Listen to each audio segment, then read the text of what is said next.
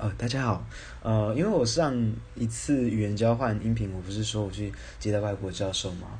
可是后来公院公院的小姐听到我和外国教授交流之后，她希望我帮忙当今年暑期营队的，呃，国际暑期营队的开幕式司仪。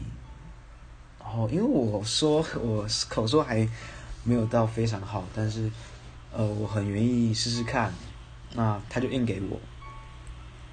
可是我口说有时候还真的还是会卡卡的，所以我希望可以在这边练习。所以这是一个练习音档。那希望大家呃听完之后有哪些建议都可以告诉我。谢谢大家，耶！那我就直接开始了。Good morning to all the staff and students present. My name is Rick.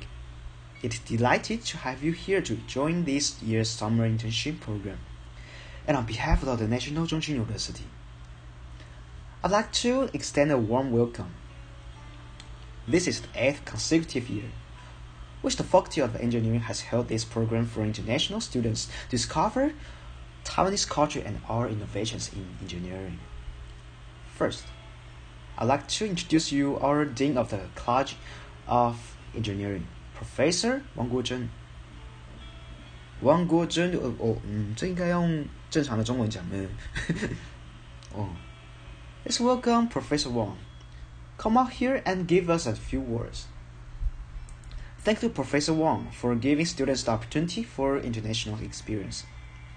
Next, I would also like to introduce you our International Affairs Committee members. This program would then would not be possible without the support of them. Please make yourself known to the audience and everyone. Please applaud them for their hard work. 好像不应该这么的来劲，对不对？当司仪的时候，好，我认真一点。I'd like to introduce you. Give thanks to your host professors because without them, none of this would be possible. Let's welcome them.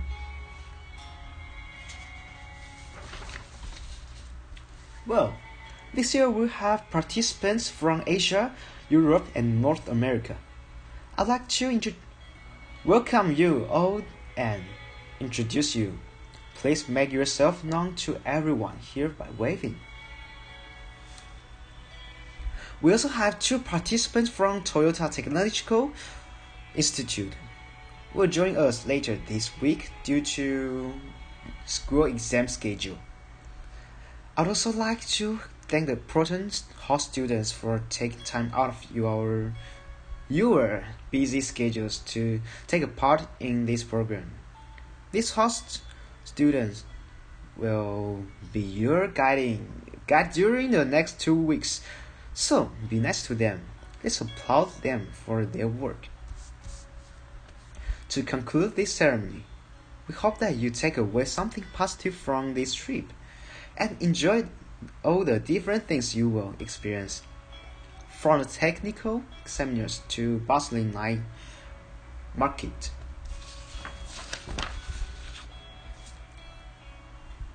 You have opportunity to discover Taichung in your free time and if you require anything, don't hesitate to get in touch with our friendly staff and host students. Before we leave for lunch, we are going to have a group photo. After lunch, please be attending to our, your first Chinese painting calligraphy class. We want you to have fun and hope that you make lifelong friends on this exciting and inspiring trip. So, let us initiate the 2018 summer internship program. Thank you. 谢谢大家。呃，练习档应该就到这边了，那我就先这样。